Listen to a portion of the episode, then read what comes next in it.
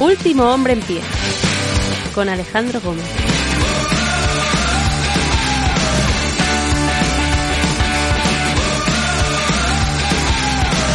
Buenos días, buenas tardes, buenas noches, bienvenidos. Yo soy Alejandro Gómez, hoy es 14 de octubre del año 2022 y este es el episodio 497 de Último Hombre en Pie, un podcast de lucha libre. ¿Hace cuánto tiempo no hacemos una entradilla, no hacemos una editorial de Impact? Pues bien, Creo que es el momento idóneo, justo después de Bound for Glory y después de una semana frenética para ellos a todos los niveles, ¿no? Al nivel de que muchos de sus luchadores están siendo, em, pues, eh, cercanos o están siendo tocados un poco por las grandes empresas de los Estados Unidos, como WWE y All Elite Wrestling. Se especulaba que The Kingdom iba a estar en WWE. Eso se ha ido rumoreando a lo largo de los días, pero parece que, que Mike Canellis, como era conocido en, en WWE, María Canellis y también Matt Taven podrían acabar recalando en All Elite Wrestling, básicamente, porque han estado en las grabaciones, ¿no? Además de todo eso,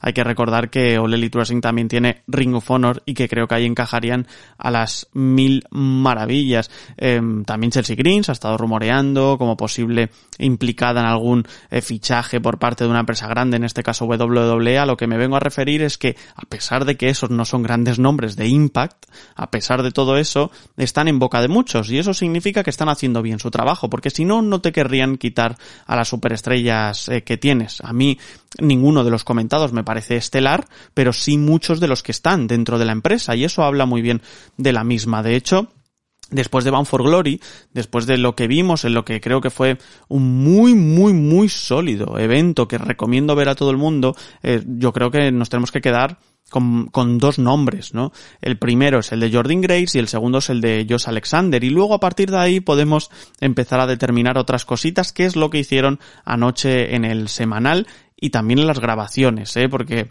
he leído alguna que otra cosa y se vienen curvas, amigos, ¿no? Eh, lo cierto está en que están en un gran momento de forma. Y eso se ve perfectamente con sus dos campeones. Sus dos campeones son fuertes, el femenino y el masculino, y los dos están, pues, batallándose, yo creo, pues, entre ser el main event o ser el, el co-main event, ¿no? Y, y lo cierto es que Jordan Grace está ahí para ser campeona knockouts, pero podría ser campeona mundial si le apeteciese, sinceramente, y Jox Alexander está ahí para dar clinics total y absolutamente, ¿no? Está todo el rato dando buenos enfrentamientos y haciendo las delicias del espectador. Y eso en un 2022 en el que tú partes con desventaja frente a WWE, frente a All Elite Wrestling, frente a Ring of porque forma parte del Elite Wrestling y frente a GCW, pues dice mucho y muy bien, porque ahora se ha consolidado como la tercera marca estadounidense, como la tercera empresa, ha desbancado a GCW que venía de un año estratosférico en el 21 y también en el 20 y evidentemente también a Ring of Honor que ahora mismo está perdidísima sin un show semanal, ¿no? Que le pueda ofrecer Tony Khan o Warner Bros. Discovery. Y cuando ves eh, qué sucede, ¿no? Cuando ves el Fallout de Bound for Glory, te das cuenta de que eh, todo, todo continúa su curso. Y sí que es verdad que toman decisiones que a veces uno no entiende, pero aún así creo que las encajan bien en su producto y sobre todo que las presentan de forma en la que el aficionado puede tener esa cierta dosis, ya no solo de imaginación, sino también de expectativa, ¿no? Y es que, por ejemplo, Bully Ray ganó el Corio Shot Gauntlet, con lo cual tiene una oportunidad al estilo de Money in the Bank, puede eh, canjearla le dé la gana, como hizo Moose el año pasado, precisamente en Bound for Glory, y consiguió el título en solo 10 segundos, de Josh Alexander delante de su mujer y delante de su hijo pequeño.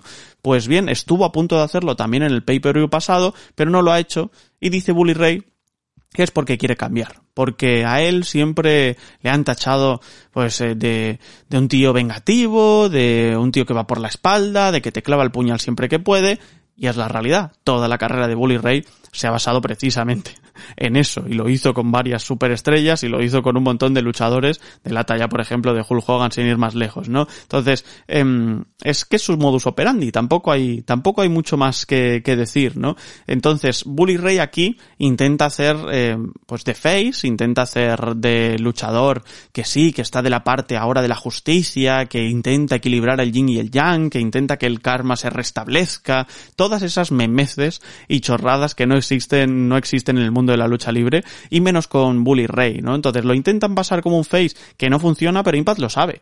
Impact sabe que no es un face, pero te lo intenta meter con calzador, con lo cual te da más rabia todavía, con lo cual sirve para su pretexto en este sentido, que es enfrentarse eventualmente a Josh Alexander. En principio él dice que la oportunidad se la va a ofrecer, y que él eh, la va a canjear con anterioridad, ¿no? Al estilo de Braun Strowman canjeando el Money in the Bank, ¿no? Que, que no se preocupe, que ahora quiere hacer las cosas bien. No se lo cree nadie, siempre estás esperando ese turn heel. Pero para que veáis, ¿no? Josh Alexander es un gran campeón que te puede dar un buen combate, diría yo que hasta con Bully Ray, sinceramente. Pero es que luego, en ese segmento inicial, tenemos muchos nombres. Y ya no solo en el segmento inicial de anoche, sino el segmento final de anoche también. O sea, Josh Alexander está recibiendo una plétora de rivales y todos ellos te pueden dar buenos enfrentamientos.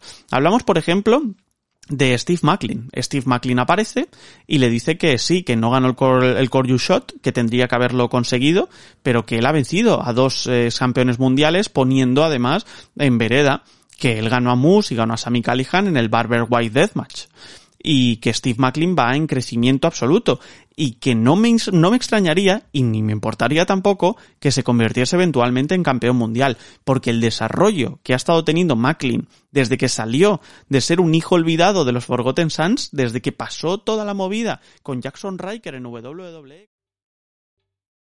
¿Te está gustando este episodio? Hazte fan desde el botón apoyar del podcast de Nivos.